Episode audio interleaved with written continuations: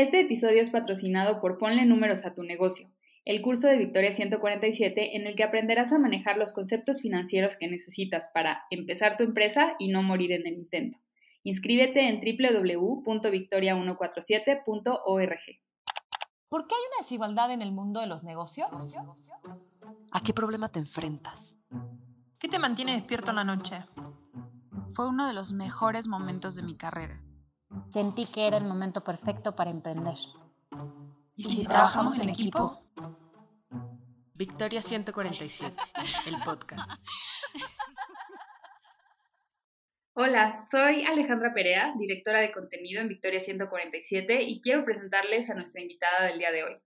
Sofía Macías es especialista en educación financiera y finanzas personales. Es fundadora de Pequeño Cerdo Capitalista, una plataforma de educación financiera, y autora del bestseller Pequeño Cerdo Capitalista, Finanzas para Hippies, Yuppies y Bohemios. Quisimos invitar a Sof a este episodio porque sabemos que muchas nos preguntamos cómo podemos organizar mejor nuestras finanzas, qué podemos hacer para tener hábitos financieros más sanos y cómo, sobre todo en medio de esta situación global, podemos minimizar gastos y tener un ahorro importante para nuestras vidas. Sof, muchas gracias por aceptar nuestra invitación y acompañarnos hoy. Hola Alejandra, ¿cómo estás? Y bueno, todas las seguidoras de Victoria 147, qué emoción que estén escuchando este podcast, porque la verdad es que el tema del dinero y de cómo manejamos nuestras propias finanzas y por supuesto las de los negocios puede ser la diferencia entre ser un hitazo o irse a la quiebra. Exacto, qué, qué importante esto y muchas gracias por venir a compartir aquí todo lo que sabes. Me gustaría empezar precisamente con que nos platiques cómo empezó Pequeño Cerdo Capitalista en 2008 cómo tú decidiste pues compartir todo esto con más gente y sobre todo qué fue lo que te movió a hacerlo. La historia es muy curiosa porque la verdad es que yo no, o sea, no lo planeé como algo que dijera desde el principio, uy, quiero que sea un libro que, que llegue a más de 600 mil lectores y lectoras y que se publique en España y en Italia. Todo eso fueron cosas que sucedieron después. De hecho, empezó como un blog que para mí en su inicio era una especie de hobby. Es, es curioso porque la verdad es que yo todavía estaba muy chava, estaba en, mis primeros trabajos en el periódico El Economista y sí algo había pasado que como yo empecé a reportear el tema de finanzas personales, yo no soy economista, como piensan muchas personas, en realidad soy periodista y después hice una maestría en administración de negocios, pero digamos que mi, mi back o, o mis antecedentes eran en el periodismo. Pero justamente reporteando, me tocó hablar con muchos especialistas y ahí me di cuenta que, híjole, la verdad es que no nos enseñan casi nada sobre el dinero en la escuela, en la casa es un tabú, tenemos toda esta idea de, ay, hablar de dinero es de mala educación, no hay que hablar de dinero en frente de los niños, ay, no preguntes cuánto gana alguien porque eso es de interesados o de interesadas. Entonces, la verdad es que es un tema que, se trata muy poco y eso hace que sea muy difícil. Entonces, llegando ahora sí que a la vida adulta, me di cuenta que la verdad saliendo de la universidad, la mayoría de mis amigos, pues no teníamos absolutamente nada de conocimiento, casi nadie ahorraba, la gran mayoría ya apenas había salido de la universidad y ya estaba empezando a tener sus primeras broncas con tarjetas. Afuera, ¿qué carambas es eso? ¿O eso con qué se come? Y bueno, este tema de invertir ya ni te cuento porque eso parecía súper lejano. Entonces,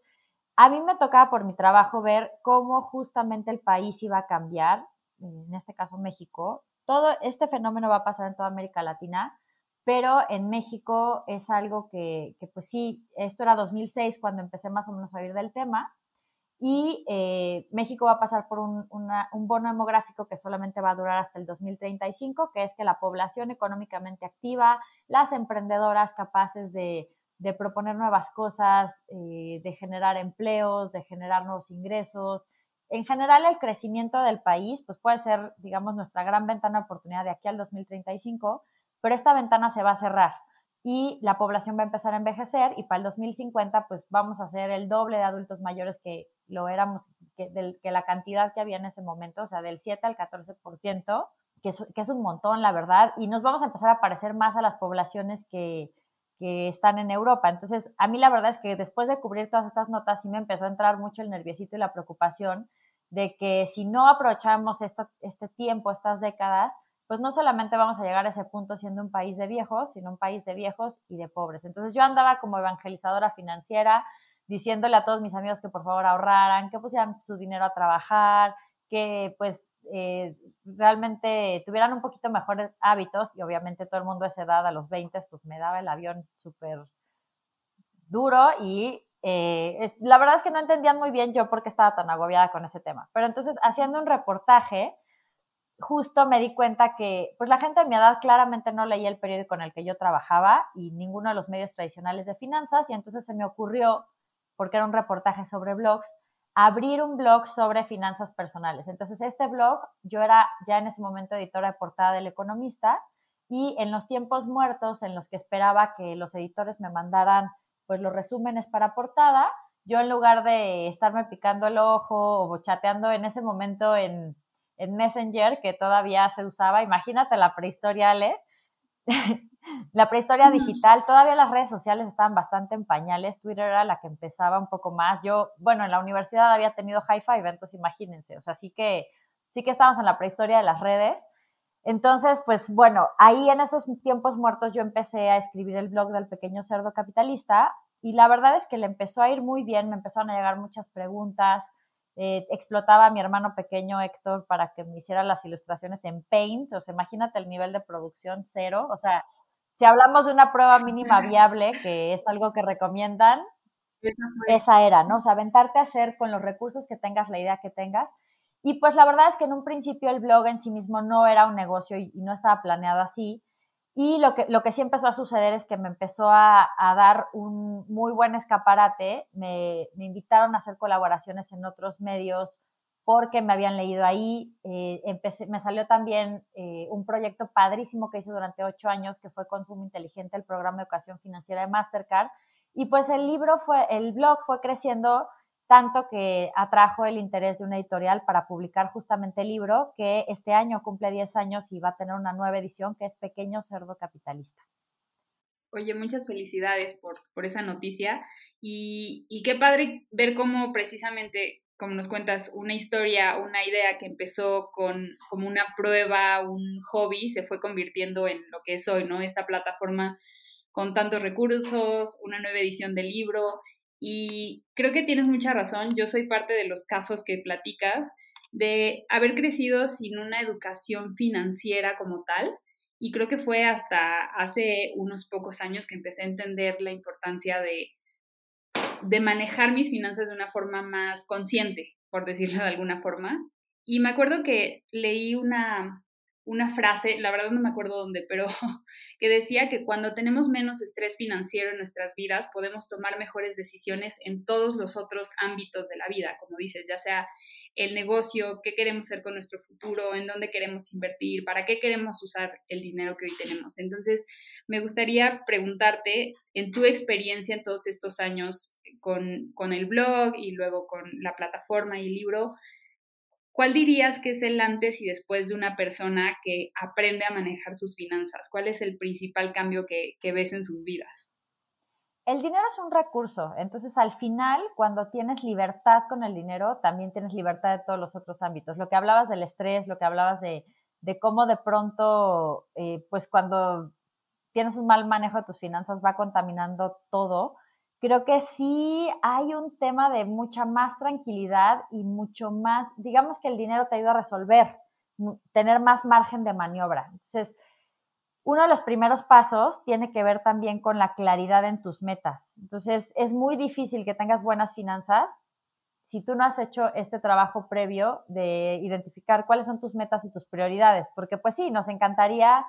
hacer todo al mismo tiempo, gastar en todo, pero pues los recursos y todo en esta vida, el tiempo, eh, el dinero, eh, incluso hasta el esfuerzo es limitado, ¿no? Entonces sí es, sí es importante saber administrar estas partes. Entonces yo te diría que es eso, o sea, libertad, margen de maniobra, tranquilidad y pues eh, esta posibilidad de, de tener alternativas. Claro, Sof, y me gustaría precisamente platicar, ahorita dices que uno de los primeros pasos es tener claros nuestros objetivos y me gustaría que nos cuentes precisamente si queremos empezar a tener mayor orden en nuestras finanzas para utilizar este recurso y cumplir nuestros diferentes objetivos, qué, qué pasos deberíamos seguir o por dónde, por dónde empezamos los que estamos más perdidos. En la agenda de retos financieros del pequeño cerdo capitalista, todos los años sacamos una especie de libro de ejercicios que cada semana tiene un ejercicio o un reto que te ayuda a mejorar tus hábitos y arreglar tu relajito financiero. Pero el primer ejercicio de todos los años, sin falta, es llenar esta tabla de metas que cambia los sueños guajiros por metas. Entonces, ¿esto qué significa? Que en lugar de decir algún día quiero tener un negocio o algún día quiero tener un capital para iniciar mi propio negocio, tienes que hacer una meta efectiva que es responder qué quiero, cuánto cuesta o cuánto necesito para hacerlo, cuándo lo quiero hacer y qué estoy dispuesta a cambiar en mis hábitos para llegar a este objetivo. Entonces, si tú tienes estos, estos pasos, qué quiero, cuánto cuesta, cuándo lo quiero lograr y cómo lo voy a lograr, de alguna forma ya estás teniendo un plan porque ya le estás poniendo fechas, ya estás poniendo más condiciones de hacia dónde vas. Hay muchas personas que incluso el paso anterior es el que les cuesta mucho trabajo, que es, híjole, es que yo la verdad ni siquiera sé para qué quiero el dinero o, o a qué te refieres con meta o qué sería esto. Entonces, ahí digamos que tienes de dos sopas, o de verdad sentarte a hacer una reflexión como mucho más profunda y pensarte, oye, ¿cuáles son las cosas que he querido hacer y que no he logrado porque me faltan recursos? o qué cosas verdaderamente a mí me importan, porque a veces tenemos muchas metas que digamos que son artificiales o que son socialmente inducidas. Son estas metas que no es que yo me muera de ganas por hacer, sino, ay, mi amiga lo tiene, o, ay, fíjate que mis papás me dicen que pues ya tengo 30, que ya me compré un departamento, o que ya, no, no sé, cualquier tipo de presión respecto a esto. y, o incluso hasta cosas tan básicas como, ay, me quiero comprar la bolsa que todas mis amigas traen, que, que a veces, o el coche que todos mis, o el nuevo celular, ¿no? Que eso es muy, mucho el, el, tema de la presión por consumismo alrededor, o lo que vi en Instagram que también puede llegar a pasar. Pero ¿cuál es tu meta, la tuya, la tuya? Si de verdad no tienes ni idea, yo creo que se vale empezar con metas. Este, este tema de la perspectiva de futuro es algo que se desarrolla, así se llama, digamos, en la parte técnica, que es la capacidad de plantearte metas y hacer planes para lograr, para llegar a ellas. Ese, ese sería su nombre técnico, perspectiva del futuro pero digamos, las prácticas con las perspectivas del futuro también lo puedes hacer primero con pasitos pequeños, como decir, ok, de aquí a tres meses, ¿qué cosa sería algo que me gustaría lograr y que me podría enganchar en una dinámica positiva de seguir poniéndome metas? Quizás puede ser un ahorro para, no sé, un, ahorita, pues la verdad mucha gente está aprovechando para certificarse en temas, ¿no? Para un curso que quiera hacer, para un viaje está un poquito más complicado, pero bueno, quizás hay personas que si está cerca o, o no es, o, o, está en un lugar donde no están tan altos los contagios, pues podría ser incluso este fin de semana o este viaje que quieres hacer desde hace un tiempo. Si quieres invertir en algo o empezar, por lo menos la prueba mínima viable de tu negocio puede ser, oye, si quiero comprar mercancía para probar o quiero hacer un anuncio y meterle pauta para ver cómo funciona en redes alguna idea que estoy tratando de probar, pues eso también puede ser una meta de corto plazo que, que si la haces en tres meses después ya te puedas poner otras metas, porque creo que también ese es, ese es un tema. Hay un error fuerte con el tema de las finanzas, sobre todo cuando la gente quiere que las personas un poco más jóvenes, que ahorita ya los millennials ni estamos tan jóvenes, ya somos medio ruquenials, pero bueno, los centennials o la gente que anda como más en sus 20 o, o incluso 30, 30 bajos, de pronto es, ay, es que tendrías que ahorrar para tu retiro, sí,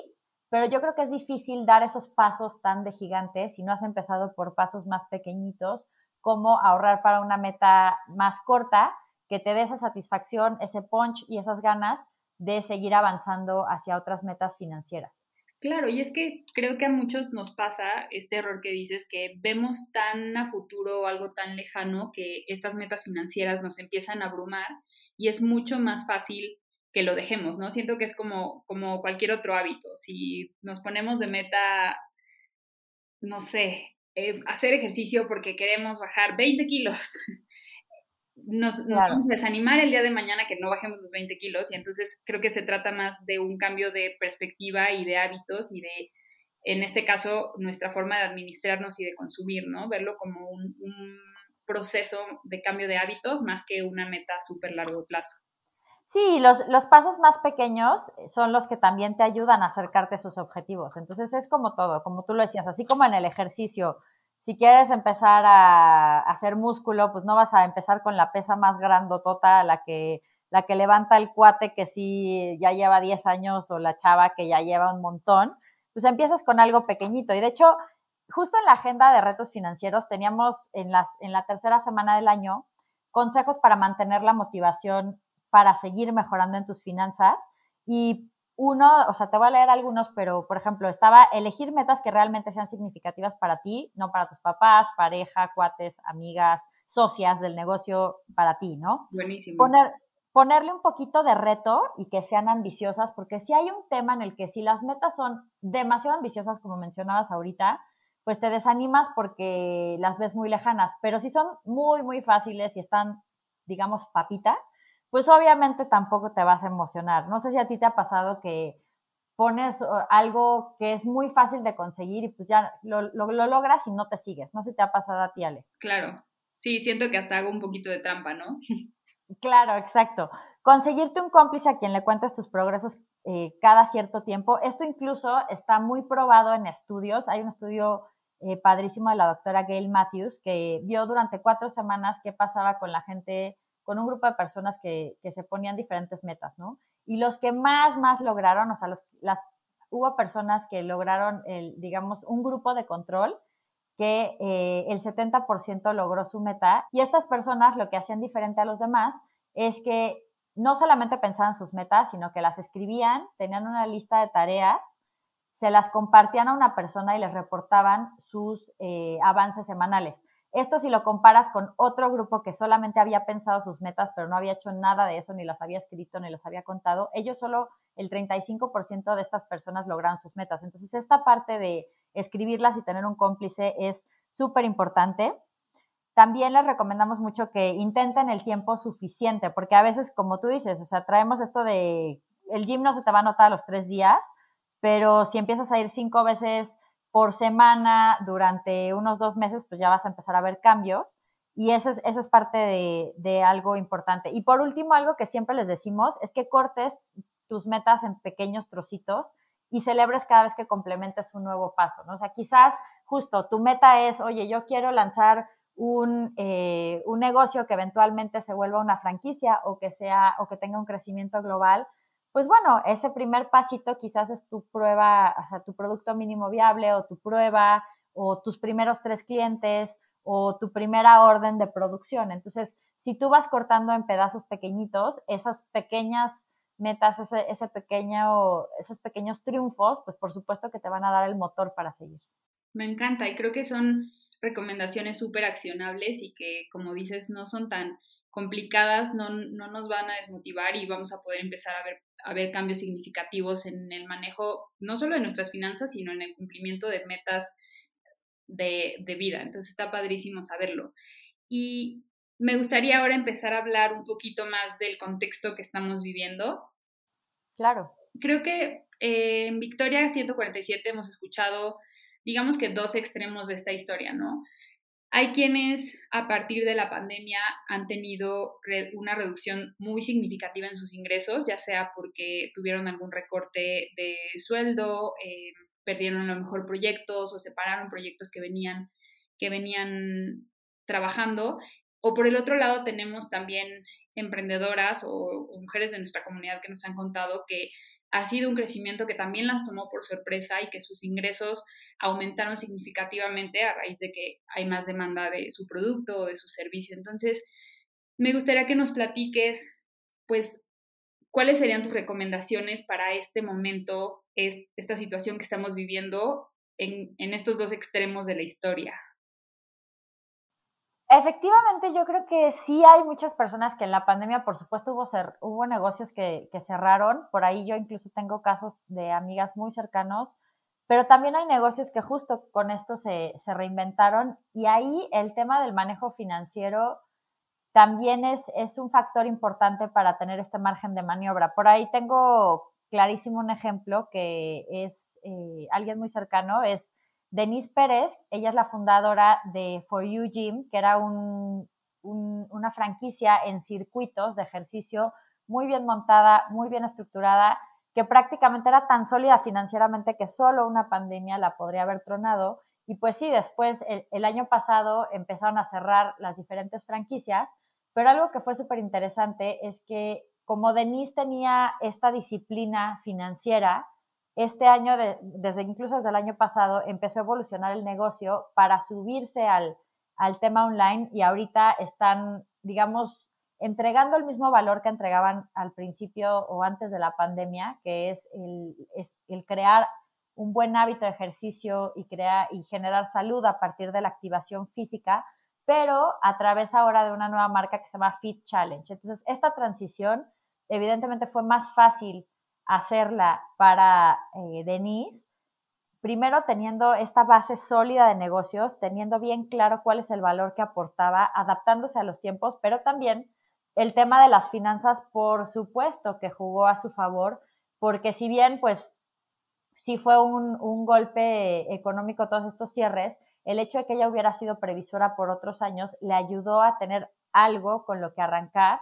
este nuevo proyecto. En Retos Financieros, que es el curso en línea de Pequeño Cerdo Capitalista, tengo una alumna que, pues, digamos, su actividad, que ahorita está en aras de convertirse en un negocio, era de las más golpeadas por la pandemia. Ella era fisioterapeuta y pues evidentemente todos los negocios de contacto cerraron. Pero entonces eh, ella ya venía con esta práctica de tener un fondo de emergencias que es importantísima a nivel personal y a nivel negocio y eh, entonces, digamos que esto le dio chance de, durante marzo y abril, ella tener este espacio para repensar y justo empezó a digitalizar su actividad y de solamente dar fisioterapia presencial, empezó a dar clases a distancia de automasaje, acompañamiento en la lactancia, empezó a hacer eh, ya otros temas, acompañamiento emocional, que ahorita era super, ha sido súper necesario con todo el tema de ansiedad que hay, con todo el tema de, problemas emocionales. Su negocio se llama Someño. Y la verdad es que creo que algo que me encanta de Mercedes, que es, es justamente la fundadora de este negocio, es que ella hizo mucho caso a lo que hacemos en Retos Financieros, que es el curso en línea Pequeño Cerdo Capitalista. Siempre les recomendamos a la gente que tiene negocios de verdad hacer un esfuerzo, eh, no solamente mental, sino físico, de separar las cuentas del negocio y las cuentas personales pero ella lo llevó un pasito más allá y aparte de tener su dinero para eh, ahorita lo que está arrancando de esta actividad y lo que ella se paga, su sueldo, tiene este guardadito específico para sus cosas personales y también hace un guardadito de las ganancias del negocio, una reserva para las vacas flacas. Y creo que al final, no nada más como negocio tienes que tener una reserva por si viene un mal tiempo, también tienes que tener una reserva por si vienen oportunidades, porque muchas veces poder eh, aprovechar esto con, capital propio. Por supuesto que siempre puedes obtener eh, inversión, puedes obtener un crédito, puedes obtener otras opciones de financiamiento, pero creo que al final como negocio sí te da una solidez diferente que tú como fundadora tengas también recursos propios y estés arriesgando tus propios recursos, porque eso también le da mucha más seguridad a los potenciales, ya sea acreedores o los potenciales inversionistas, para que digan, oye, pues si esta persona está arriesgando sus propios recursos, pues por supuesto que hay que hacerlo. Entonces, creo que al final, algo que sí noté, que quizás no tiene, no está tan cercano a las finanzas, pero tiene muchísimo que ver con la supervivencia de un negocio, es que la pandemia lo que sí puso al descubierto es qué tan cerca o qué tan lejos estaban los negocios de sus clientes. ¿Y a qué me refiero con esto? Había muchos clientes que no tenían los datos, perdón, muchos negocios que no tenían los datos de sus clientes. Entonces, que si tuvieron que cerrar porque eran negocios eh, puramente offline o muy físicos, pues evidentemente, incluso hasta avisarles que sí estaban dando servicio a domicilio o que tenían otros métodos de entrega, se complicaba muchísimo más. Y a veces tampoco muchos negocios tenían una buena presencia digital para que incluso si sus clientes los querían buscar, buscar su teléfono, contactarse con ellos a través de redes sociales o algo por el estilo. Incluso eso a veces no lo tenían los negocios desarrollados y eso en estas condiciones pues sí te genera la pérdida de muchos clientes. Entonces, justo en la agenda, agosto es un mes que, le destinamos a las emprendedoras y eh, uno de los ejercicios te ayuda a medir qué tan lejos o qué tan cerca estás de tus clientes. Entonces, creo que esa es una, una, una reflexión que la pandemia sí nos deja y que si tú quieres poner un negocio, si bien es súper importante desarrollar un buen producto, buscar clientes, tener una buena distribución, eso lo cierras o cierras todo ese esfuerzo si tú logras tener una buena relación con tus clientes y tener sus datos tú, o sea, que te dejen ellos sus datos y ser proactiva en contactarlos para que sigas generando estas ventas, porque a veces como que nos enfocamos mucho en las primeras ventas, pero no en las que pueden ser las mejores ventas, que son estos clientes recurrentes. Claro, y que nos cuesta más como emprendedoras atraer un nuevo cliente que, que seguir enamorando a estos clientes que ya son fieles a, a nuestra marca, ¿no?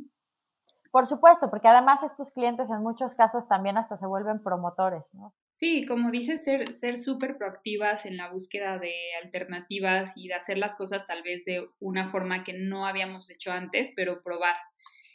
Y me gustaría regresarnos un poquito porque mencionaste unos temas muy importantes y que siempre causan mucha,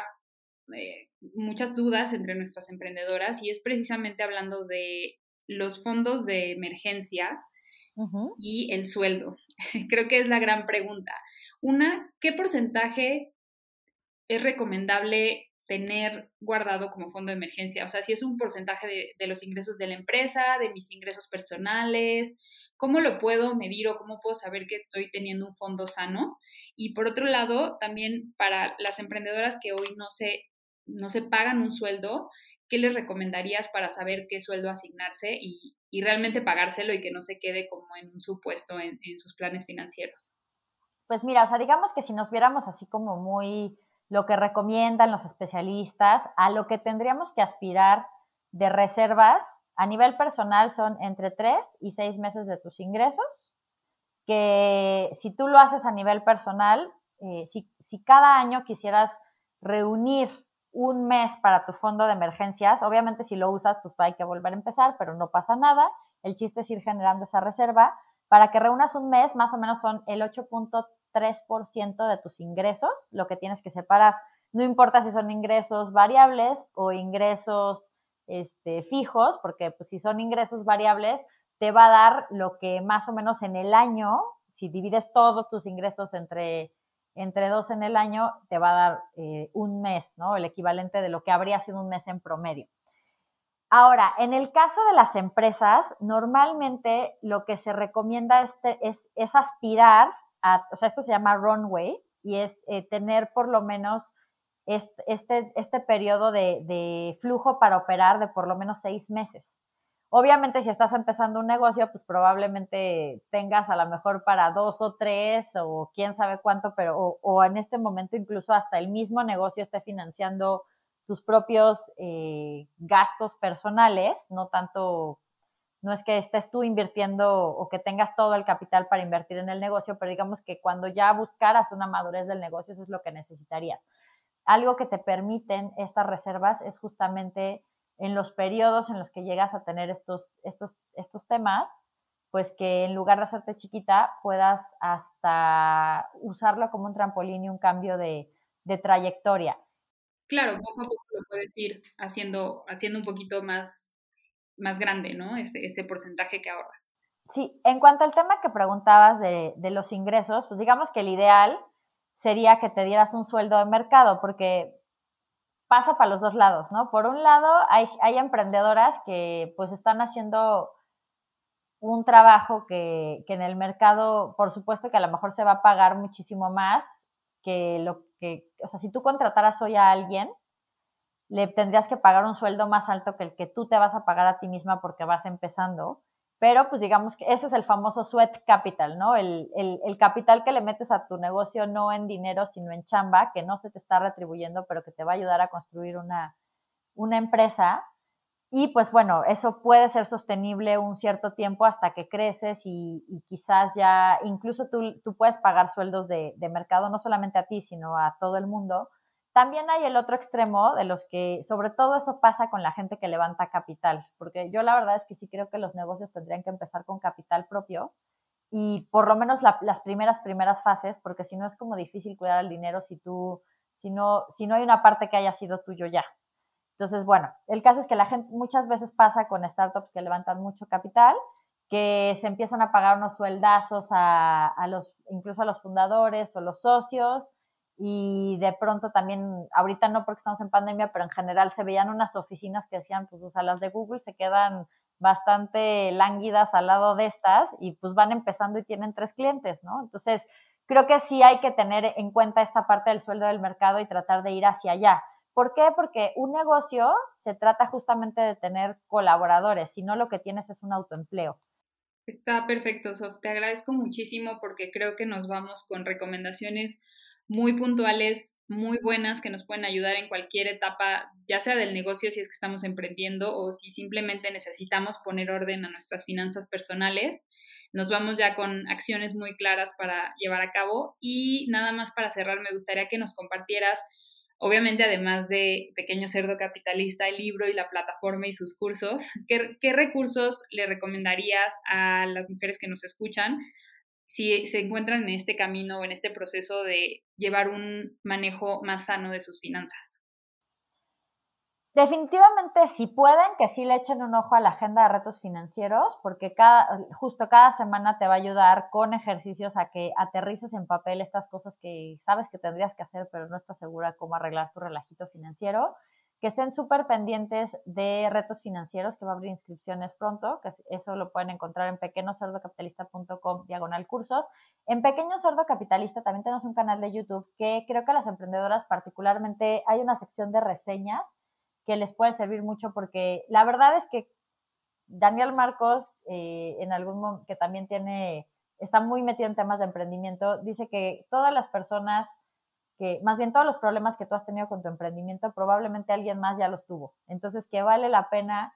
que, que busques si hay un libro al respecto, porque quizás alguien ya lo escribió y ya tiene la solución a tu tema. Entonces, a mí hay algunos libros que me gustan mucho. Por supuesto, me gusta mucho Ellas, que es eh, el libro de Victoria 147 de Ana Victoria García sobre eh, los casos de éxito de, de, Victoria 147. Están muy inspiradores y también trae una parte hasta el final de cómo hacer tu, tu plan de negocios o las bases de tu plan de negocios utilizando Canva eh, o este método de Canva. Hay otro padrísimo, solo está disponible en inglés, de John Warrilow, que se llama Build to Sell, que está escrito como si fuera una novelita de un emprendedor que se anda jalando los pelos, que yo creo que muchas emprendedoras les debe pasar con su negocio, que anda pagando fuegos y que la parte de recursos humanos y el grilloso y mil cosas, pero cómo construye una, una empresa que eventualmente está hecha para venderse porque no depende al 100% de ella, está estructurada y genera un valor muy claro, ¿no? Entonces, ese negocio me encanta. Ahorita acabo de leer el, el libro de Spanx, de la fundadora de Spanx, de esta, la ropa interior de control y todo eso, pero está súper divertido, se ve que tiene mucha alma ese negocio y creo que vale muchísimo la pena también leer historias de mujeres que están en los negocios porque nos dan modelos, ¿no? Ahorita también la entrada de, de la fundadora de Bumble como una de las eh, billonarias más jóvenes en la lista de Forbes, pues es, es, gran inspiración creo que para, para muchas mujeres, para saber que esos puestos y esos lugares en, en los rankings y en todo están completamente disponibles. Y el último que leí que me encantó y se lo súper recomiendo es Who, Not How, de Ben Hardy y Dan Sullivan. Muchísimas gracias, Nos vamos con mucho material para seguir aprendiendo y seguirnos preparando. Les dejamos en la descripción del episodio todos los recursos que nos mencionaste para que no se nos pierda por ahí ninguno. Y nuevamente te agradezco mucho tu tiempo y el haber compartido con nosotros todo lo que sabes. Al contrario, muchísimas gracias y pues emprendedoras, cuiden su dinero porque eso puede ser un gran salvavidas para que el valor que quieran aportar al mundo no se quede en el camino por su relajito financiero.